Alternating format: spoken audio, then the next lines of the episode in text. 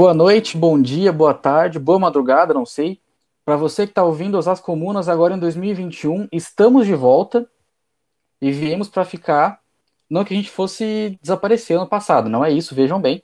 Mas a gente está de volta agora com As Comunas e já trazemos desse ano para começar uma, um tema que eu vou admitir que é que é paulada, é importante, que são as ocupações estudantis que aconteceram há alguns anos é, no Brasil inteiro, em São Paulo, no Paraná, no Rio de Janeiro, é, em Goiás, no Ceará, o Brasil inteiro passou por uma ocupação de estudantes nas escolas estaduais, nas ETECs, nas universidades, nos institutos técnicos e, e por aí vai, que começou em 2015, mas que teve como plano de fundo, ou melhor, como motivação, uma iniciativa de reforma é, educacional por parte do governo que não só não ouvia os estudantes, como tinha como, como objetivo final, na nossa análise marxista, prejudicar os estudantes. Antes de, de chamar os meus convidados, os nossos convidados do podcast, é, preciso me apresentar. Para quem não lembra de mim, porque eu fiquei apenas no primeiro episódio e depois não apareci mais. Eu sou Felipe, eu sou formado em História, historiador de formação, é, membro do Partido Comunista Brasileiro e hoje eu vou ser acompanhado pelo Zé Henrique, que também é meu camarada de partido, pela Fabi, que também é minha camarada, e pela Raquel, que, para variar, também é minha camarada. É... Zé, Fabi e Raquel, se apresentem, por favor. Salve ouvintes do As Comunas, estamos aí na segunda temporada 2021, sobrevivemos. Então, eu sou o Zé Henrique, eu sou militante do PCB, sou engenheiro e também atuo no movimento por uma universidade popular na pós-graduação e sou um São Paulino sofredor. Difícil, né? Difícil essa vida do cara. Bom, Fabi, se apresente, por favor. É... Boa noite, ouvintes. Eu sou a Fabiana Medrado. É, eu sou militante do PCB. Também sou uma São Paulina sofredora, mas não divulguem isso por aí. É, e acho que a gente sobreviveu mais ou menos, mas estamos aí, entendeu? É, boa noite. Raquel, por favor, antes de mais nada, antes de se apresentar, me diga que você não é São Paulina, por favor. Eu não aguentaria esse desgosto na minha vida. Pode ficar tranquilo, porque eu não te darei esse desgosto, porque eu sou corintiana com muito orgulho e, além disso, eu sou militante do PCB. Também milito na, no coletivo feminista classista Ana Montenegro. E é isso. Bom, agora eu fico mais tranquilo. Estamos aqui em 2 a 2 nesse podcast hoje. Então, tudo bem, agora eu tô mais calmo. Bom, então é isso, estamos começando 2021 para vocês, camaradas, é, simpatizantes, amigos, aqui da região de Osasco, de Cotia, Taboão da Serra, Embu, Itapecerica, Carapicuíba, Barueri, enfim, quem estiver por perto, quem for comunista, quem for é, nosso camarada, nosso amigo, nosso é, quem estiver conosco nas trincheiras, estamos de volta estamos começando. Para fazer aqui um de fundo rapidinho, antes de passar a palavra para os camaradas, eu queria relembrar que em 2015 houve uma greve dos professores em São Paulo muito importante, que durou 92 dias, é... e que depois de 92 dias não teve exatamente uma grande, uma grande vitória para os professores. Na verdade, foi uma greve foi muito cansativa, é, profundamente exaustiva, muitos militantes dos professores saíram desgastados, e depois de 20 manifestações nesses, nesses três meses, essa greve acabou. E o governo do estado de São Paulo, a exemplo de outros governos é, pelo Brasil, é, sentiu que saiu por cima nessa situação e tentou emplacar um plano de ataque à educação, só que não esperava que, além dos professores, também existiam outros agentes em São Paulo e no Brasil que iam reagir a esses ataques e fazer frente a essa situação. É aí que entram os estudantes, que sempre foram, é bom lembrar, sempre foram uma força política muito grande no Brasil, já há várias décadas. A gente tem os casos da, da década de 60, da ditadura, as grandes marchas, manifestações dos estudantes universitários e secundaristas contra a ditadura é, e contra as forças é, reacionárias e capitalistas. Bom, é, Zé, você quer começar com as perguntas? Começo sim. Então, a Fabi ela participou ativamente na, nessas ocupações de escolas no ano de 2015. Ela que é bem jovem e cursava o ensino médio na época. Então eu queria que a Fabi contasse mais para a gente do que, que foi o estopim dessa, é, dessas ocupações, né, que foi a reorganização do ensino médio proposta pelo então governador Geraldo Alckmin, né, uma medida muito antipopular que claramente prejudicava os estudantes e toda a nossa sociedade. Então, eu gostaria que a Fabi explicasse melhor para o nosso ouvinte. Bom, galera, vamos lá. O que, que foi a organização escolar? A organização escolar foi um projeto da Secretaria de Educação junto com o Alckmin, que tinha a visão de fechar 92, 92 escolas no estado de São Paulo. E essas 92 escolas, elas seriam é, realocadas para escolas próximas àquela escola que foi fechada. Os alunos seriam realocados em outras escolas. Ou seja, superlotaria as escolas que já estão superlotadas e deixaria muitos alunos sem o local de estudo, não teriam como ter acesso a outra escola. Existiam alunos que diziam que teriam que andar 2 a 3 quilômetros para chegar até a sua escola. Existiam alunos que diziam que não existia escola próxima, se aquela escola fechasse, não teria onde estudar. É... Então, dentro dessa realidade, né, a gente decidiu a gente decidiu se mobilizar, né? Depois a gente vê 92 dias de greve dos nossos professores, onde os nossos professores foram humilhados pelo, pelo Estado de São Paulo e não tiveram nenhuma, nenhuma das suas pautas atendidas, pelo contrário, tiveram repressão e, e ressarcimento. Enfim, esse foi o projeto de organização escolar. É, diante disso, Fabi, é, você poderia falar qual que foi a, a resposta dada pelo secundarista, né? Quais as reivindicações que eles buscaram através das ocupações e a, a organização interna da, dentro da ocupação.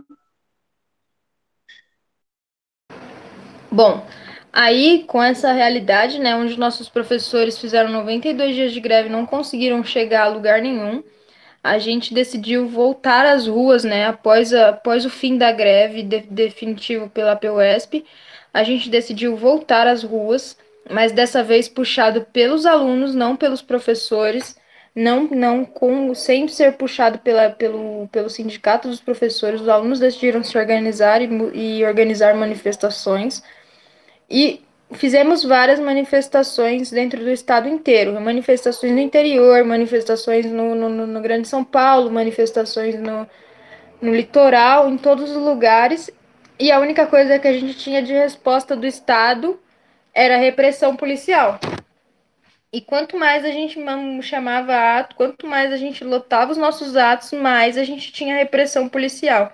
E além da repressão policial, nenhum tipo de diálogo. Os conselhos escolares tentaram diálogo, as diretorias de escolas queriam fechar, tentaram diálogo, a gente tentou marcar assembleias com, com o Estado para tentar te puxar algum tipo de resposta para algum tipo de. Porque o projeto ele foi instalado e ele foi colocado em. É, foi notificado que ele seria colocado em prática sem nenhum tipo de diálogo com nenhuma escola, com nenhum conselho escolar.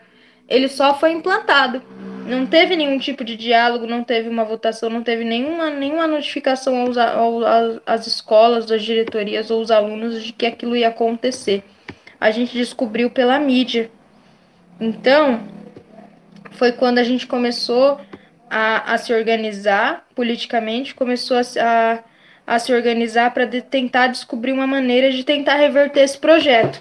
E quando, foi quando a gente percebeu que as manifestações elas não eram suficientes. Nossos professores passaram 92 dias nas ruas, 92 dias apoiando da polícia e nada funcionava. Então a gente decidiu assim: é, traduzimos um manual do Chile, que é um manual porque os alunos do, do Chile, os secundaristas do Chile, todos os anos eles ocupam as escolas dele reivindicando melhoras. E essas, essas melhoras são atendidas após a ocupação das escolas. Os alunos entram nas escolas, trancam as escolas e ficam lá dentro até que a sua pauta seja atendida. E aí eles desenvolveram um manual, porque como eles já fazem isso há muitos anos e é um movimento muito organizado, eles desenvolveram um manual que chama Manual Como Ocupar a Sua Escola. Esse manual é um manual que faz passo a passo mesmo de como você entrar dentro da sua escola e como você ocupar a sua escola e ficar lá dentro até que a sua pauta seja atendida. E aí a gente traduziu esse manual e começou a circular pelas escolas, pelo, começou a fazer esse esse tipo de diálogo dentro das escolas, principalmente as escolas mais engajadas que estavam presentes nas manifestações, foi quando a gente ocupou a nossa primeira escola, que foi o EE Diadema. O EE Diadema foi ocupado durante a manhã, pelos alunos da manhã, é... e após ele ser ocupado, um pouco depois, naquele mesmo dia, o Fernão Dias foi ocupado, que é uma escola que fica no centro, o E-Diadema foi totalmente é, esquecido no momento em que ele foi ocupado. Ele até foi, foi, foi noticiado, mas não pelas mídias principais. Mas quando o Fernão Dias, que é uma escola do centro, foi ocupada, foi quando a bomba estourou. Foi quando o Estado percebeu que os alunos eles não, não estavam ali para brincadeira e que a gente ia começar a ocupar uma escola atrás da outra. E a gente começou a falar dentro das nossas ocupações de que para cada escola que ele ia fechar, a gente ia ocupar duas. E foi o que a gente fez. E aí a gente começou a ocupar uma escola atrás da outra. Tinha dia que eram três, quatro escolas ocupadas. A gente começou a ocupar muitas escolas. A nossa organização interna funcionava através de comissões. As nossas comissões eram divididas de acordo com setores. Assim, Existia o setor da limpeza e manutenção da escola. Então essa comissão ela era responsável por limpar, organizar, cozinhar e distribuir. Então é, eram comissões rotativas, então nenhum membro ficava durante toda a ocupação na mesma função. Ele sempre estava trocando. Toda assembleia a gente trocava as funções das comissões. É, era dividido por limpeza, por é, segurança, porque a gente precisava muito de segurança. Quando o Fernão Dias ele foi ocupado, ele foi é, cercado por um cordão de 150 policiais. Esse cordão de 150 policiais rodearam a escola inteira e ficaram lá sem deixar que a escola recebesse nenhum tipo de doação, nenhum tipo de mantimento. E os alunos tiveram que ficar lá dentro presos, sem conseguir sair ou sem conseguir entrar por esse cordão do choque que cercava a escola. Esse cordão ficou por 48 horas cercando a escola. E aí, é, quando isso tudo foi noticiado, quando a escola ela foi divulgada de que é, quanto mais a gente ocupava, mais repressão a gente sofria. As escolas, muitas escolas inicialmente foram, tem, foram invadidas pela polícia, porque a polícia não tinha nenhum tipo de, de preparação para lidar com um jovem secundarista nem, na verdade nunca teve é, preparação para lidar com jovens. E aí foi quando a gente começou a se organizar melhor. As nossas comissões, é, além da limpeza, eu falei da limpeza, falei da segurança, né? É, a gente tinha a comissão de comunicação também. A, comunica a comissão de comunicação era uma comissão que era organizada para é, fazer a, manutenção das nossas páginas, é, páginas das redes sociais e fazer a comunicação externa da ocupação, ou seja, conversar com apoiadores, mídia e doações. Existia também a comissão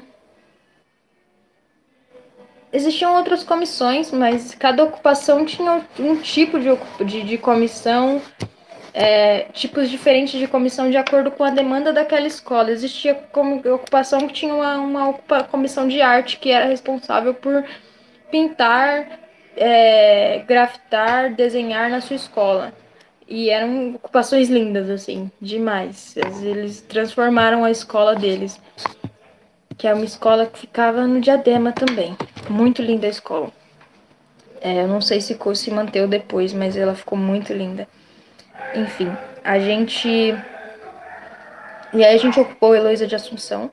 O Heloísa de Assunção, se eu não me engano, foi a quinta escola a ser ocupada, sexta, por aí. Que é uma escola aqui de Osasco. É, eu não era aluna do Heloísa de Assunção, nunca fui aluna do Heloísa de Assunção, porém eu era aluna do Bonadúcio, uma escola de Osasco que seria reorganizada. Ela não seria fechada, ela seria reorganizada. Uma escola próxima e fecharia e todos os alunos dessa escola viriam para a minha escola. Só que a minha escola já, estaria super, já estava superlotada. Foi então que eu me organizei para tentar ir até o Heloísa e quando eu cheguei no Heloísa e disse que eu era uma secundarista que queria ajudar, eles me colocaram para dentro e a gente começou a tocar a ocupação junto. É... E aí a gente é... conseguiu fazer bastante coisa dentro dessa ocupação. Conseguimos, a gente não tinha só comissões, né? A gente tinha uma comissão também, a comissão de comunicação, ela não só era responsável pela, pela, pela conversa, mas ela também era responsável por trazer atividades para a ocupação. E essas atividades eram atividades de formação política mesmo. Então, eram atividades de cine debate, eram atividades de oficinas de todos os tipos de coisas, eram atividades que trabalhavam todo tipo de, de coisas que fizessem com que a gente crescesse politicamente, socialmente é, e culturalmente. Enfim. Pô, muito legal, Fabi. Tô muito empolgado em ouvir isso. Virou praticamente uma comuna dentro da escola, né? Era a parte que mais me interessava saber como funciona a organização, né? A autogestão nesse período. Então, como vocês dependiam muito da solidariedade de fora e do apoio de outros grupos, eu queria saber como é que foi é, a participação de partidos e movimentos sociais externos com relação às ocupações, né? Se houve solidariedade, de que forma houve apoio e se houve algum apoio? É, então, a gente tinha uma coisa interessante assim. Tudo que era decidido, você falou sobre comuna, me lembrou disso que eu esqueci de falar porque era uma coisa, eh, me se tornou uma coisa tão comum para mim, porque eu passei tanto tempo dentro de ocupação, se tornou uma coisa comum para mim, mas é, é diferente fora disso, né? Tudo que a gente decidia, tudo que era, tudo que todos os tipos de decisões que eram feitos dentro da ocupação tinham que ser feitos dentro da assembleia. Nada estava, nada passava por fora da assembleia, tudo tinha que ser feito dentro da assembleia até mesmo os apoiadores de fora da escola. Então, assim, algumas escolas decidiam a assembleia que tais organizações iriam participar da, da, das ocupações, iriam ajudar, iriam trazer doações, iriam podiam continuar lá na frente, podiam continuar com as suas bandeiras e camisetas e outras ocupações decidiam que não, que tal organização não poderia participar, que não poderia estar ali na frente, que não poderia ser apoiadora, porque aquela organização não representava aquela ocupação. E isso era muito de cada ocupação, a autonomia era muito da ocupação. A ocupação dizia quem que seria o apoiador, quem que não seria. A gente teve muitos apoiadores que eram fixos, assim, de partidos de realmente esquerda, então o PCB, o PSOL, o PSTU, é, o PCR, o, um pouco ao JS, não muito, porque o JS ela acabou sendo expulsa de muitas ocupações. Ela, ela fez algumas ocupações dentro do Estado, ela mesma esteve, é, fez, tomou a frente de muitas ocupações, como outras entidades também como fizeram isso, mas ela foi expulsa em sua maioria por é, aparelhamento mesmo porque eles tinham essa mania de aparelhar as ocupações e a gente não, não aceitava isso de nenhum tipo de entidade, nenhum tipo de organização. Você pode ajudar, você pode construir, mas você não pode aparelhar, você não pode tomar conta, você não pode colocar a sua bandeira aqui como se fosse você que tivesse feito, porque o movimento ele era extremamente autônomo, extremamente autônomo, porque a gente tinha que ser, né? Porque a polícia ela já estava muito em cima para desocupar por qualquer motivo. Então, se ela tivesse, ela, a gente já teve muito esse tipo de ameaça, que é, a gente tinha esse tipo de ameaça que dizia que qualquer membro da ocupação que estivesse dentro da ocupação que não fosse menor de idade é, era motivo para eles desocuparem a ocupação, porque a ocupação só podia ter jovens menores de idade dentro da escola porque se tivesse jovens maiores de idade dentro da escola, seria desocupado. Isso em muitos lugares, assim, teve lugares que realmente foram desocupados porque descobriram que tinha pessoas maiores de idade dentro da ocupação. É, enfim, e aí, as, assim, as entidades e, as, e os partidos eles tiveram um papel muito importante, que foi o papel de ajudar, apoiar e manter, porque foram eles que foram que faziam esse papel de trazer as doações para que a ocupação se mantesse é, com mantimentos e se mantesse financeiramente, e eram eles que traziam as atividades de fora. Eles propunham as atividades para a comissão de comunicação e a gente decidia em assembleia qual atividade que a gente faria e qual atividade que a gente não faria. A gente organizava as nossas agendas assim e também foram eles que, que faziam a nossa segurança, né? Pelo fato deles sempre estarem dormindo fora da ocupação, era o que trazia a nossa, a nossa segurança. É, no Heloísa de Assunção, a gente fico, teve de apoiador fora da ocupação o PCB, o PSTU, o PSOL, uma parte. Não, mentira, o PSOL não esteve. O PSOL esteve em alguns momentos, mas não esteve dormindo todos os dias. Eles apoiavam, mas não dormiam todos os dias. Mas dormiam todos os de dormir todos os dias mesmo, de você sair a qualquer momento fora da ocupação e encontrar alguém lá, era o PCB, o PSTU e o coletivo Mal Educado, que é um coletivo autônomo. Esses três. E o MPL, né? Porque o Mal Educado e o MPL, eles eram, eles eram bem ligados, assim, um ao outro, o movimento Passe Livre dentro do, é, no, na ocupação Heloísa de Assunção, esses eram os principais apoiadores. De mantimento era a POSP e, outros, e outras entidades e, e sindicatos. Os químicos também ajudaram bastante. Ganhei bastante camiseta dos químicos. Tem até hoje. É... Enfim, porque eu não tinha roupa, porque eu não ia para casa. Então eu tinha que usar roupas doadas, porque eu não ia para casa. É... Mas, enfim, é, essas entidades e apoiadores, eles tiveram um papel muito importante. Quando tentaram invadir o Heloísa, é, um policial disfarçado foi até o fundo da ocupação e começou a bater nos portões da ocupação e gritar coisas de lá do fundo. E foi quando a gente sentiu mais medo, assim. Foi quando eu saí para fora da ocupação e a gente começou a rodar é, eu lembro que na, no, no dia tava só o PCB o PSTU fora da ocupação e o mal educado. É, e aí eles, a gente começou a correr em volta da ocupação para ver se a gente achava quem era que estava fazendo isso. Porque assim, a ocupação da Heloísa de Assunção, em sua maioria, era fundamental 1 e 2. Então, assim, tinha o fundamental 1 que entrou na escola, os, as mães deixavam os aluninhos entrarem lá. Era muito bonitinho. A mãe trazia o aluno na porta da ocupação com a mochilinha nas costas. E aí ele falava no portão: Portão, abre pra mim. Minha mãe deixou eu ficar aqui, tá? Aí a, mãe, a gente perguntava: Você deixou mesmo? A mãe falava: Não, hoje ele pode dormir aí. Mas cuidem dele direitinho, tá? Ele tem que almoçar, tem que jantar, tem que acordar no horário e tomar café, tá bom? A gente tá bom, a gente vai cuidar deles bonitinho. Tá bom, não vai dormir tarde, tá bom? e aí a gente cuidava das, dos pequenininhos que queriam estar dentro da ocupação e brigavam com as suas mães porque queriam estar dentro da ocupação. Mas eram crianças, crianças pequenas. Então, assim, quando isso aconteceu, a gente, eu me lembro desse dia em que a gente teve que trancar eles dentro de uma sala e falou para eles que era só um susto, que era só uma brincadeira de algum aluno mais velho. Porque não podia falar para eles que era a polícia invadindo a ocupação. Porque como você fala isso para uma criança que estava empolgada que a sua escola não ia fechar? E ele estava lá lutando para isso. Então, é... esse foi um dos papéis mais importantes dos apoiadores durante a ocupação, que foi a segurança mesmo, mas a segurança física, não é nenhuma questão é, abstrata, foi uma questão física mesmo. Enfim.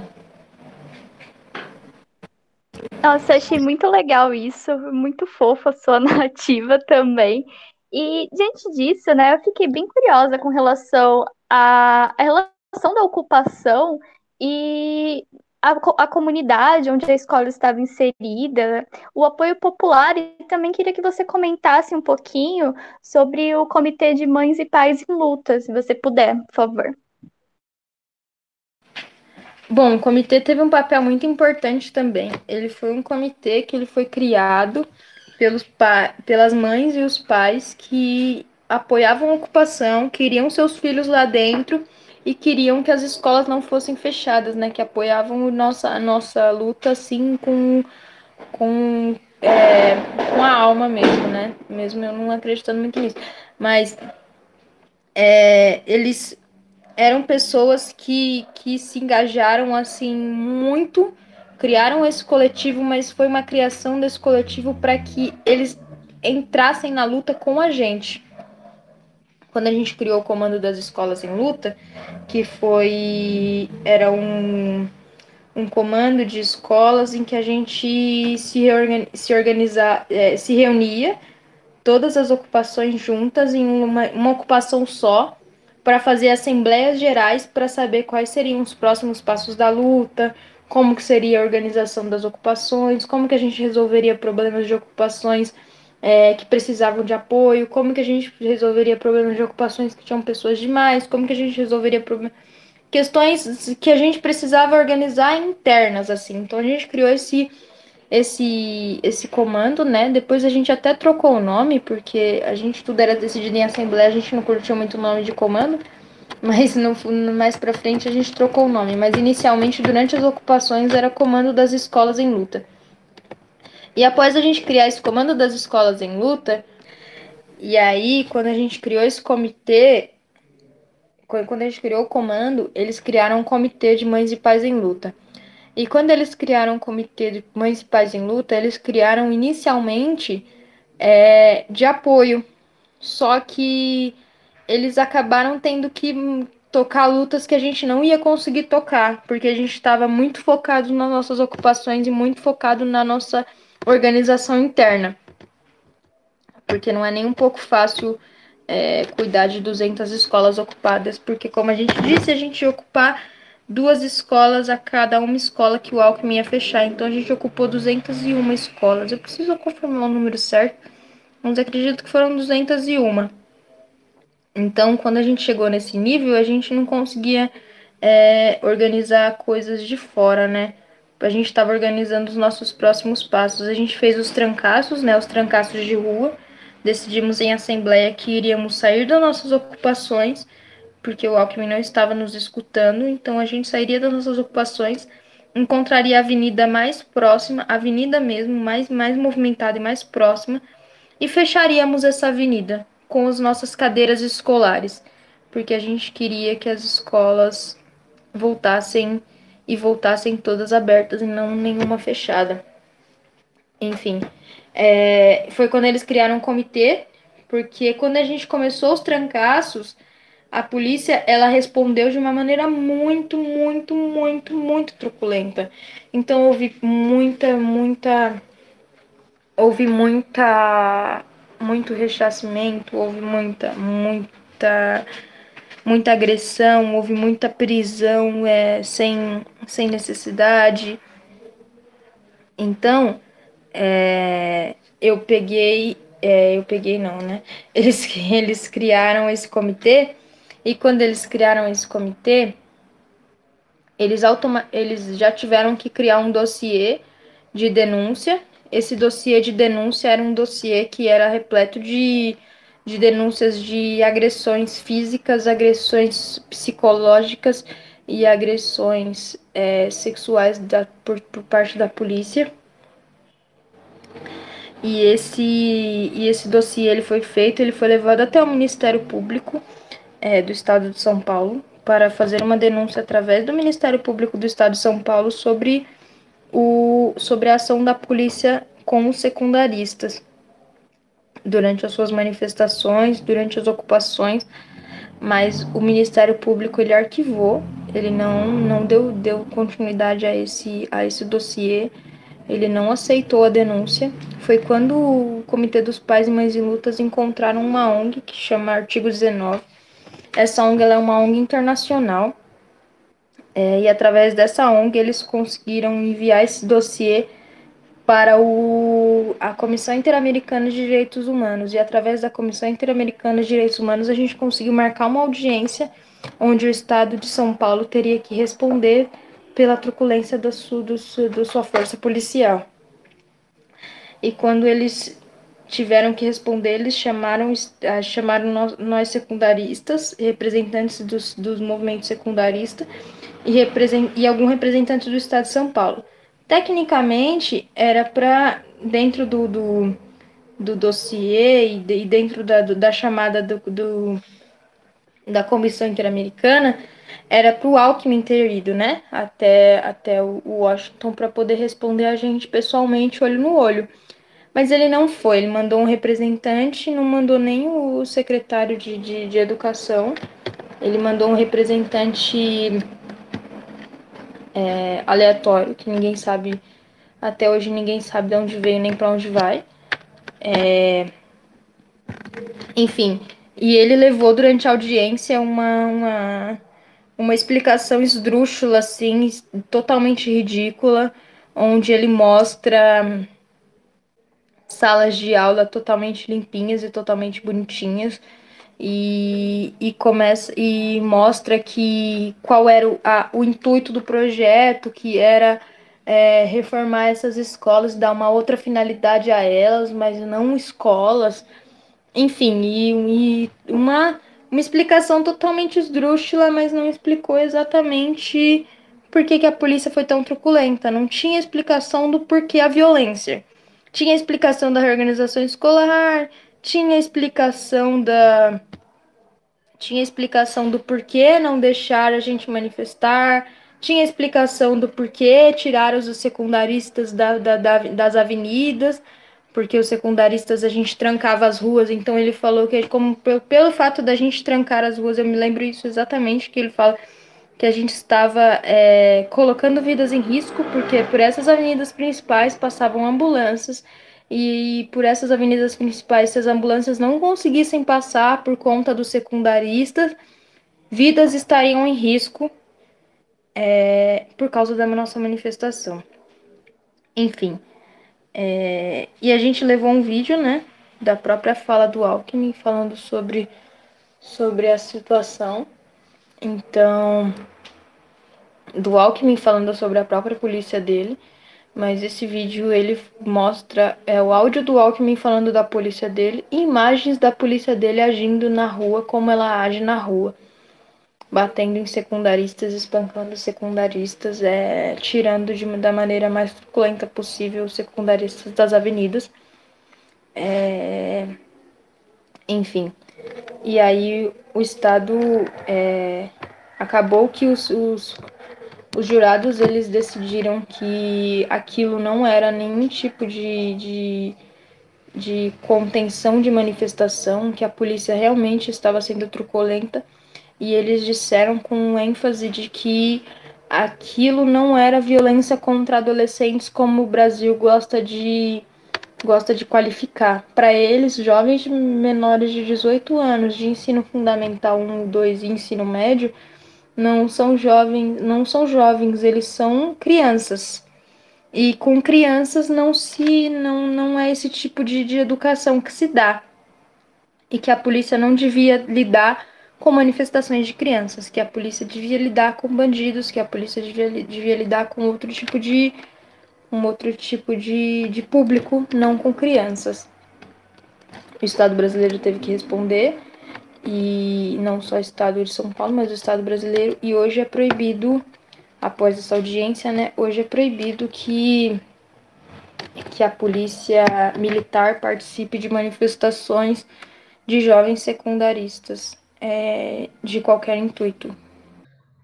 Ótimo, Fabi. Eu gostaria de ouvir mesmo sobre essa parte de Washington. Que bom que você falou. Porque vou contar aqui que a primeira pessoa do partido que eu vi pessoalmente, quando eu ingressei, foi a Fabi. E aí, acho que numa das primeiras reuniões já me falaram assim, nossa, a Fabi, ela representou os estudantes em Washington, não sei o quê.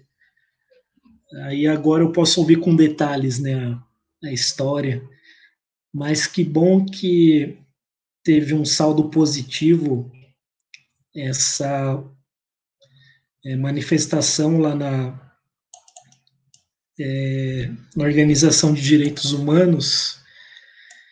Então, eu gostaria de saber o que, que houve depois com esses estudantes que é, tinham ocupado as escolas, se a polícia de fato acatou essa decisão de parar com a repressão e deixar os jovens se manifestarem livremente, ou se eles recrudesceram essa repressão, né? Que aqui é Brasil e não é brincadeira.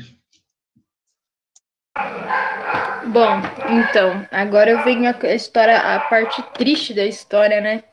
Eu contei bastante coisa que me emociona, é, bastante coisa que a gente fez assim que que foi muito muito bonito, foi muito é, enfim, me emociona. É, agora vem a parte ruim de tudo isso, né? A nossa realidade começou a bater na nossa cara. Porque a maioria dos jovens que ocuparam escolas, é, pelo menos a maioria das ocupações, né? tiveram algum secundarista que, que respondeu boletins de ocorrência por dano ao patrimônio público, por, por roubo, por é, depredação. Então, é, após a desocupação das escolas, o que a gente mais teve foi perseguição, repressão e, e ressarcimento, assim num nível muito alto. Então, quando a gente voltou de Washington, foi três secundaristas que foram, né? Foi eu, o Miranda e a Tainá. É, não me perguntem qual que é o nome real dele, para mim o nome dele é Miranda. É, enfim, a gente não sabia muito o nome das pessoas, mas eu acho que o nome dele é Miranda. A Tainá, eu sei que é Tainá. Enfim, e a mãe do CJ, que é a mãe, uma das mães que teve o filho que foi é, apanhou muito durante as ocupações. Em uma das manifestações, a polícia prende, bateu muito nele, depois prendeu ele. E ele ficou um dia na DP por causa de uma manifestação, sendo menor de idade. É... Enfim, depois desse, dessa, dessa repressão toda que a gente teve durante as ocupações, a gente também teve repressão após as ocupações, né?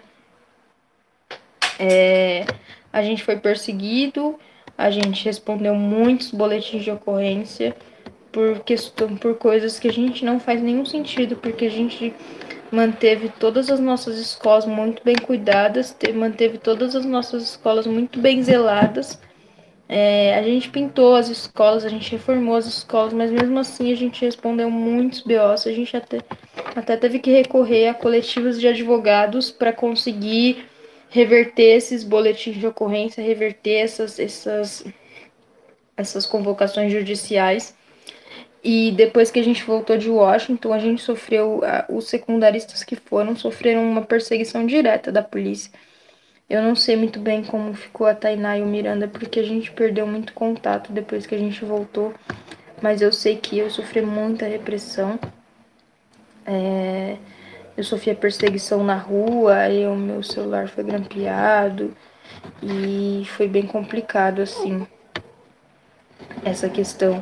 Eu tive que sair um tempo de Osasco, trocar de casa, porque a repressão ela estava muito alta, a perseguição ela estava muito alta, né? Da polícia, por parte da polícia, porque eles ficaram muito bravos pelo fato da gente ter denunciado eles e ainda ter colocado eles como a polícia que mais mata no mundo, porque é real, é a polícia que mais mata no mundo. E lá em Washington também, eu acho que uma coisa que eles ficaram mais bravos foi que a gente se reuniu com a Anistia Internacional e o movimento negro estadunidense e a gente fez uma reunião para falar como que a gente ia iniciar as lutas do Black Lives Matter, que é Vidas Negras Importam. E aí a gente contou para eles como que a gente fazia o levantamento daqui no Brasil das, das vidas negras que eram mortas. E, e eles contaram lá como que a gente, como que eles faziam lá e como que estava iniciando a luta lá, né, pelo, pelo, pelo negro que foi morto por um policial. E eu acho que isso também foi porque a gente conseguiu fazer essa, essa junção, né, da luta do de Maio, do movimento secundarista do movimento do coletivo Papo Reto, que é um coletivo do Rio de Janeiro, é, que trabalha com, com esse tipo de pauta também.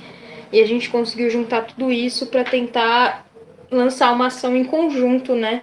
A gente até conseguiu lançar uma, uma ação em conjunto para iniciar essa luta. Então, quando a gente voltou para o Brasil, eles estavam muito bravos com a gente, assim. Eles ficaram muito bravos com a gente e foi quando a repressão ela aumentou ao máximo assim. Dentro das escolas, os alunos que ocuparam escola e os grêmios que ocuparam escolas, que estiveram presentes nas ocupações, sofreram uma repressão tão grande que em sua maioria repetiram de ano ou tiveram que mudar de escola.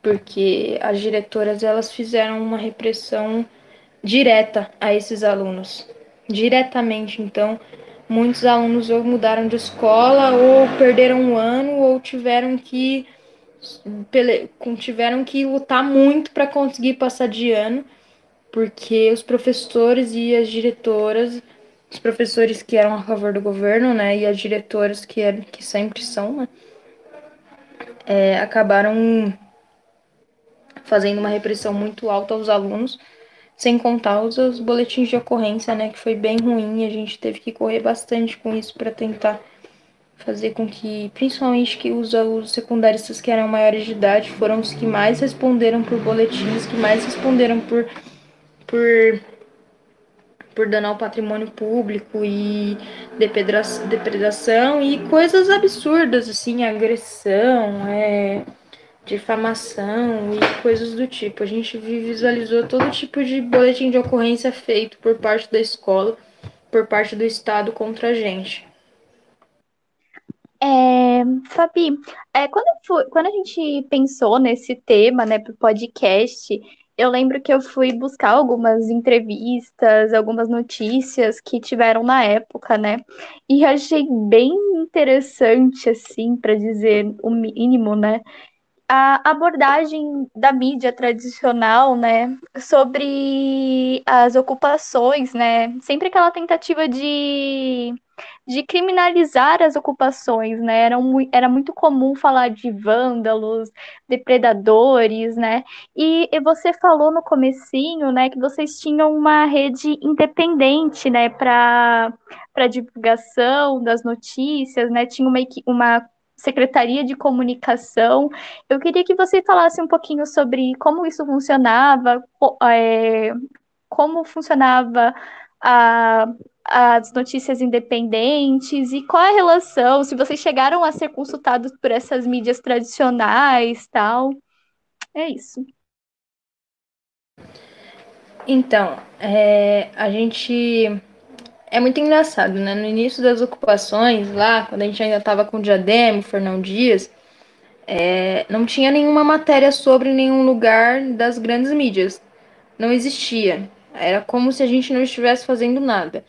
E quanto mais a gente ocupava, mais chegou a ser noticiado em algum momento ou outro pelo pela Globo quando houve o cordão dos policiais no Fernão Dias mas eram sempre coisas do tipo alunos invadem escola e sempre colocando como se fosse uma ou outra ocupação, nunca colocando o número exato de ocupações. Se a gente tinha 50 ocupações, eles colocavam que a gente tinha 5. Se a gente estava já chegando no 100, eles, a mídia, a mídia principal colocava que a gente tinha 10. Então, é, a gente teve que muito precoce aprender a fazer a nossa própria a nossa própria mídia, né, a nossa própria divulgação. Aí a nossa comissão, as nossas comissões de comunicação a gente tinha que a gente fez é, a gente fez é, cada ocupação tinha sua própria página no Facebook e o comando das escolas em luta tinha a página é, estadual em que a gente fazia repasse de, das páginas de, das, páginas das ocupações e as nossas postagens próprias do comando estadualmente, né, da luta estadualmente. E aí a gente conseguiu ter um protagonismo das nossas notícias, porque aí as mídias independentes, que, que, que mídias independentes que não eram ligadas a nenhum tipo de, de, de partido de direita e que não, não tinham ligação com o Estado, elas replicavam diretamente da gente, não tinha, não tinha, não tinha é, postagem própria, porque não tinha como ter acesso. A gente que fazia nossa própria divulgação interna das nossas ações.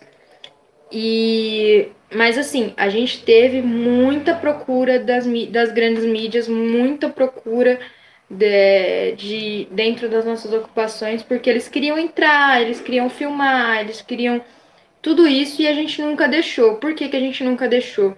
Porque quando a gente estava na porta da ocupação, em que a gente começou a fazer as entrevistas com essas grandes mídias, em que a gente via a matéria que era lançada realmente, porque assim, uma coisa é o que você falou na entrevista, outra coisa totalmente diferente era o que eles vão lançar na televisão.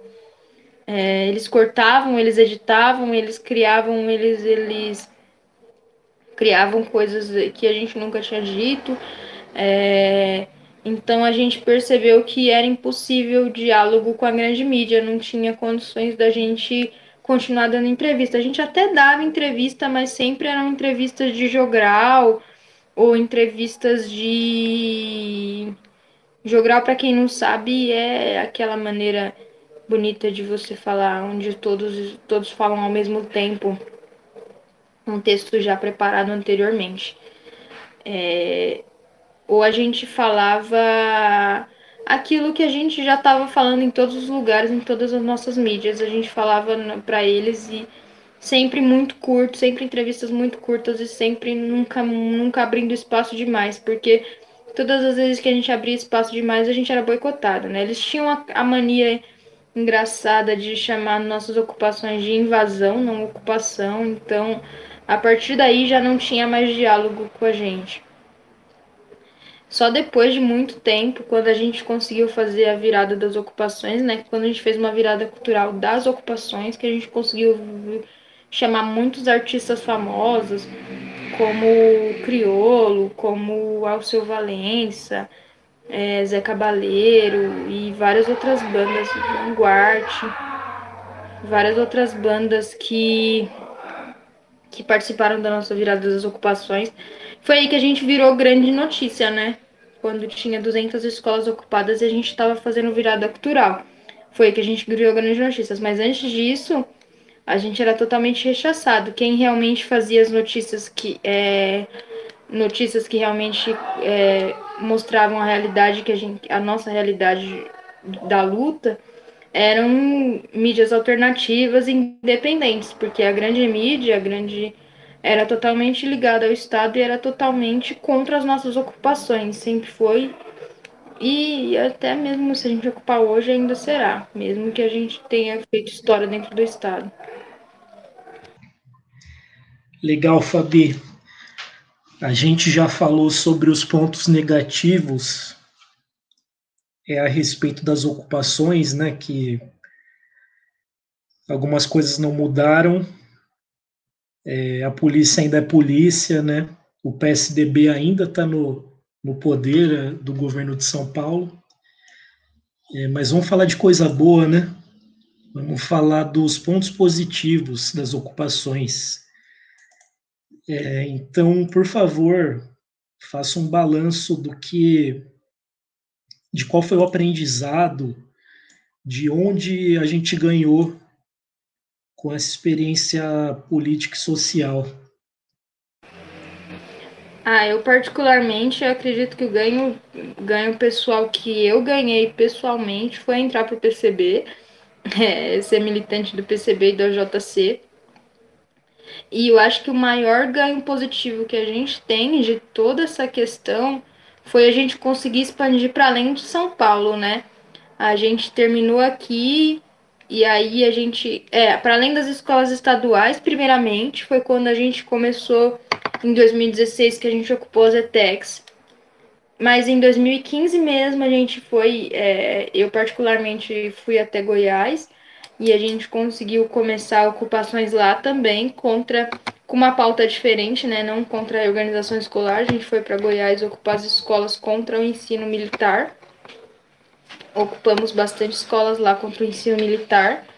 É, e depois a gente expandiu para outros estados, né? Rio de Janeiro, Paraná, Ceará. É, que foi um ganho que a gente teve, assim, de ter iniciado isso aqui em São Paulo, de ter iniciado esse tipo de, de luta, esse tipo de, de esse tipo de tática para a gente conseguir chegar na nossa pauta, porque eu acho que virou referência, né? Porque fazer o Alckmin voltar atrás não é uma coisa que ninguém, não é uma coisa fácil, né? Ninguém ninguém nunca tinha feito antes da gente e até hoje acho que foi só a gente mesmo que conseguiu fazer ele voltar atrás. Acho que foi por isso que a polícia ficou com tanta raiva. Que o Alckmin nunca voltou atrás em nenhuma, nenhuma questão. Enfim. E eu acho que esses são os pontos negativos, ou pontos positivos, é, é que eu ia falar agora de pontos negativos. Um ponto negativo que a gente teve que é um ponto negativo que a gente está tentando reverter até hoje, são os grêmios, né? Após isso, como muitos grêmios ocuparam escolas, em sua maioria tudo foi engajado pelos grêmios estudantis, né? Com a sua força e com a sua autonomia dentro das escolas. É, os grêmios os grêmios estudantis e secundaristas eles perderam a sua autonomia dentro das escolas Agora eles estão, eles são obrigados a fazer formação política antes de assumir é, assumir a sua gestão de grêmio, porque assim as diretoras elas conseguem manter os grêmios em linha rédea, né, com as pautas do estado. Infelizmente, mas a gente está tentando reverter isso, né? A gente está tá aí trabalhando nos grêmios para tentar reverter, porque todos os secundaristas, eu acho que isso é um dos outros ganhos positivos que a gente teve, que nenhum secundarista que ocupou escola é, deixou de, de se engajar politicamente. Todos eles, até o mais politizado, menos politizado que a gente tinha na ocupação, aquele menos, menos que tinha menos interesse em política, hoje ainda tem ações políticas, eu ainda vejo em ocupações, ainda vejo manifestações, ainda vejo replicações no Facebook, porque a formação política que as ocupações deram pra gente, eu acredito que fica para a vida inteira. E eu acho que é um dos maiores pontos positivos que a gente teve de todos os pontos que eu falei anteriormente. Bom, camaradas, eu queria reaparecer depois de um bom tempo nesse podcast. É, para dizer o seguinte, um pouco antes de, de passar a palavra para vocês e para a Fabi, para que ela pudesse contar essa trajetória dela nas, nas ocupações de 2015, nessa luta que foi tão ferrenha durante tanto tempo. Eu, antes de passar a palavra, eu fiz um, um, um background, né, um plano de fundo sobre as ocupações. Eu queria fazer agora é, um pequeno resumo do que aconteceu depois, porque eu acho que é, uma coisa que amarra muito bem o tema desse podcast é a forma como as ocupações de 2015 ditaram é, uma. Acho que eu posso dizer, né, Fabi, uma nova forma de luta pelos, que é, pelos estudantes nos próximos anos. Em 2016, é, saiu a proposta de, de, da nova MP do ensino médio pelo governo federal, já com o Michel Temer também, é, ou melhor, principalmente com o Michel Temer, e também algumas propostas é, estaduais de reforma do ensino médio para além de São Paulo, os professores do, do, os professores do Rio Grande do Sul com salário atrasado, enfim, problemas na educação ao, é, ao redor do Brasil que começaram a ser combatidos com ocupações. Então, as ocupações é, de 2015 deixaram um legado muito importante como forma de organização é, para o futuro do Brasil nos próximos anos. 2016 talvez seja o ano é, mais claro disso tudo, porque teve ocupações em escolas estaduais, em ETECs, em universidades, é, e também, isso, isso eu coloco como ponto positivo, né, mas também tiveram muitos pontos negativos. Eu lembro de ter ido numa manifestação de estudantes universitários no centro de São Paulo, em que a polícia fez um cordão nas duas laterais da manifestação e ficava espirrando gás de pimenta ao longo do, do, do caminho para ver se alguém reagia. A famosa tática de provocação, né? Eu lembro que eles espirraram gás de pimenta num casal de velhinhos que estava na minha frente, assim. Gerou uma comoção, quase saiu briga, porque, enfim, né, se jogar gás de pimenta em dois idosos é, é uma covardia absurda, mas, enfim, covardia para requisito para a polícia militar. Enfim, às vezes falar de polícia eu me exalto. É, eu queria que agora que os camaradas, a Fabi principalmente, fizessem é, considerações finais para a gente poder encerrar esse podcast. Bom, queria agradecer aos camaradas e, e a oportunidade de poder falar um pouquinho do que foi esse processo. Acho que a gente pode, é, não sei, falar mais sobre outros processos também que a gente teve, além da a gente teve as ETECs também, que foi um outro processo que eu participei ativamente. É, mas o processo de 2015 foi o maior processo o melhor processo da minha vida de, de, de militância, assim, até hoje, com meus, o meu auge dos meus 22 anos, é, eu iniciei na militância lá, né, eu iniciei a militância com os meus 15 aninhos lá naquela ocupação quase repeti de ano por ele, como todo mundo. Foi por muito, muito, muito pouco mesmo. Mas foi o maior processo da minha vida e eu não eu gosto de falar sobre porque é uma coisa que eu percebi, eu acho que ali foi que eu percebi como que a gente muda a realidade, né? E como que a gente engaja outras pessoas facilmente. É, porque de, de duas escolas no estado a gente foi para 202.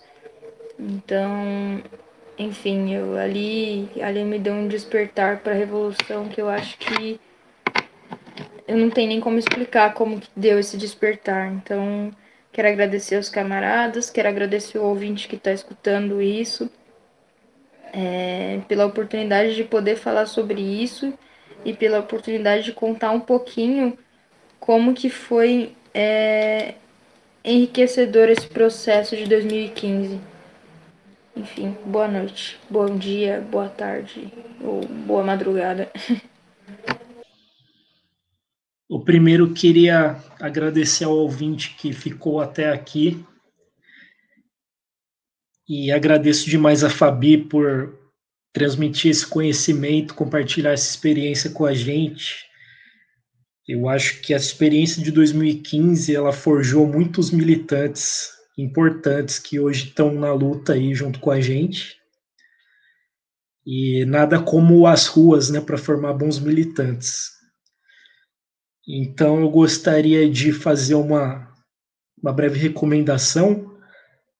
É, tem, tem isso documentado em um livro, essa, esse acontecimento de 2015, Está é, tá no livro do nosso camarada Edmilson Costa, que é o secretário-geral do PCB, e é, se chama Reflexões sobre a Crise Brasileira, é o livro mais recente dele, tem um ensaio sobre é, esse acontecimento, então quem quiser ler em mais detalhes, assim, saber dos dados e, e tudo mais, o balanço político, eu recomendo a leitura.